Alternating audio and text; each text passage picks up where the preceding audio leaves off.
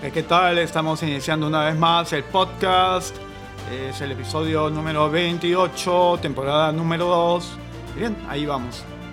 Bueno, tenemos algunas noticias internacionales. Científicos australianos demuestran que un fármaco antiparasitario es capaz de matar al coronavirus en solo 48 horas. Un estudio dirigido por la Universidad de Monash Melbourne, Australia, ha demostrado en cultivos celulares que un medicamento antiparasitario usualmente usado para combatir piojos es capaz de matar en 48 horas el coronavirus que causa el COVID-19.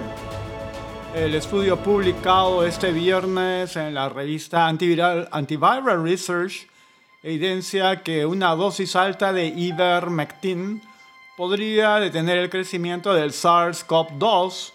Hemos descubierto que incluso una sola dosis podría eliminar todo el ARN viral a las 48 horas y que además a las 24 horas se produce una reducción realmente significativa, y expresó Kylie Backstaff, autora principal del estudio citado por The Sydney Herald.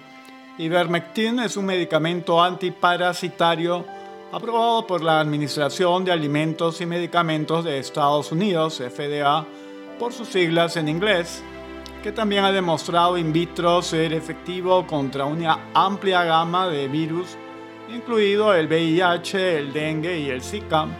Sin embargo, los expertos puntualizan que las pruebas aún no se han realizado en personas. Distintas entidades están trabajando en encontrar vacunas contra el coronavirus, dos de las cuales ya entraron en la fase de ensayos clínicos. Sin embargo, la Agencia Europea de Medicamentos, EMA por sus siglas en inglés, adelantó que la disponibilidad de una vacuna podría tardar al menos un año. En el Reino Unido, la Universidad de Oxford convocó a 510 voluntarios sanos para someterse a pruebas de una vacuna, según Adrian Hale, director del Instituto Jenner, entidad que forma parte de las tareas. Oxford tiene una experiencia excepcional de respuesta rápida como sucedió con el brote de ébola en África Occidental en, eh, en 2014.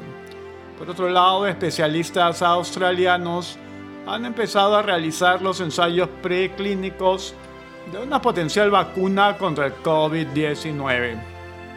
Bien, ahora vamos con algo local. Dice, abren investigación por irregular adquisición de ventiladores mecánicos en Hospital de Ate.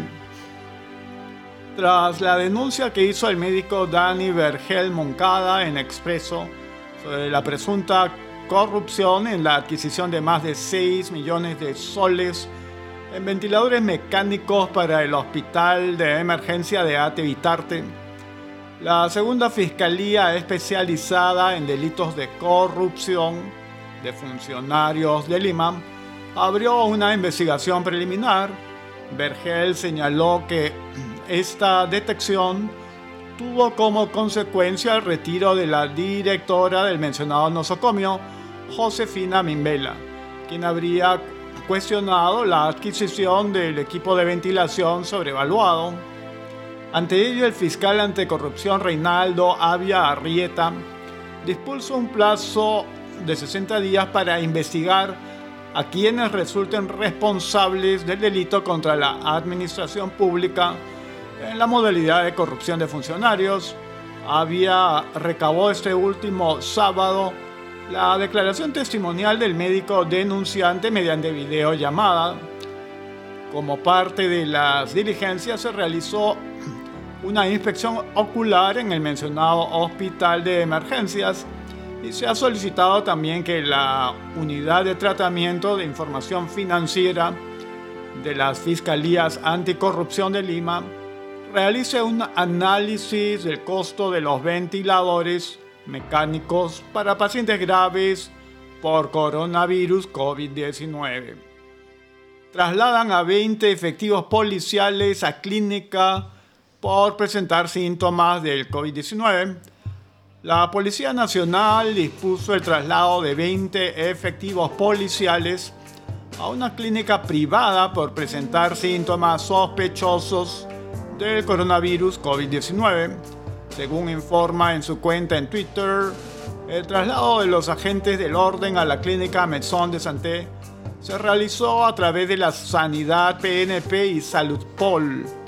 Detalló que los efectivos policiales se encontraban en observación por presentar síntomas del COVID-19 y la finalidad del traslado es otorgarles un tratamiento oportuno y eficaz, así como a sus familiares. Cabe indicar que a 83 se elevó el número de, personas fallecidas por la infección de COVID-19, informó el Ministerio de Salud MINSA. En un comunicado, el MINSA indica que hasta este domingo 5 de abril se ha procesado un total de 19.410 pruebas de detección de la enfermedad, de las cuales 2.281 dieron positivo y 17.129 fueron resultados negativos. A la fecha, detalla el MINSA, hay 321 hospitalizados, de los cuales 81 se encuentran en unidades de cuidados intensivos con ventilación mecánica. Asimismo, el total de casos que dieron positivo cumplieron su periodo de aislamiento domiciliario. 989 ya fueron dados de alta médica. Confirman la muerte de interno de penal Sarita Colonia por COVID-19. El subsecretario de Defensa Legal del Sindicato de Trabajadores del Instituto Nacional Penitenciario INPE, Alejandro Valderrama, señaló este domingo en diálogo con Día D que un interno del penal Salita Colonia Callao falleció producto del coronavirus COVID-19. Consultado al respecto, el ministro de Salud, Víctor Zamora, lamentó que haya ocurrido este hecho a pesar de las estrictas medidas que el Ministerio de Justicia había impuesto. Lamentamos que haya sucedido ese hecho a pesar de las estrictas medidas que el Ministerio de Justicia había impuesto, pues no tenían visitas, se pusieron medidas de control efectivas, pero nos enfrentamos a un virus que tiene una capacidad de contagiosidad extrema, expresó Zamora, en conversación con Panorama. Recordemos que el último sábado el INPE informó a través de un comunicado de cuatro casos positivos para COVID-19 en dicho centro penitenciario Chalaco, además de otro caso de un trabajador de la carceleta de Lima. La institución indicó que tras conocerse los resultados de la prueba de descarte los reos fueron derivados a una zona de control con atención médica especializada. También recalcó que las pruebas de descarte se realizaron progresivamente a todos los internos y trabajadores del INPE del establecimiento penitenciario del Callao. Luego dice Víctor Zamora, se vienen dos semanas muy duras para el país.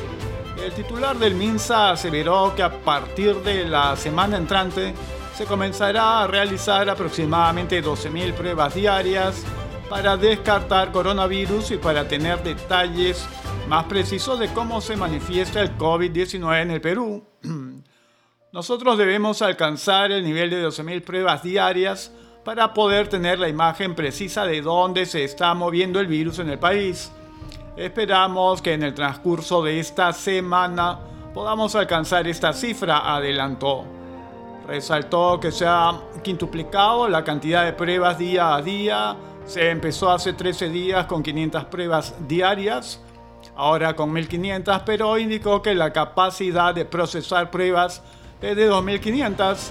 Hemos salido al mercado a comprar 350.000 pruebas moleculares adicionales que serán introducidos al sistema en los meses sucesivos.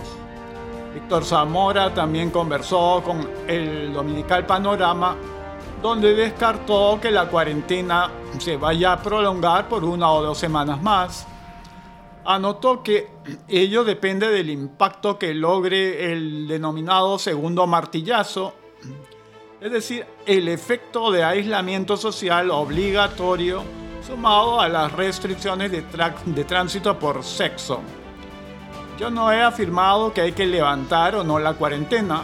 Hay que ver el impacto del segundo martillazo, esos datos no nos van a permitir en los próximos tres o cuatro días tomar una decisión en algunas zonas o en algunas actividades si se mantendrá la cuarentena, mencionó.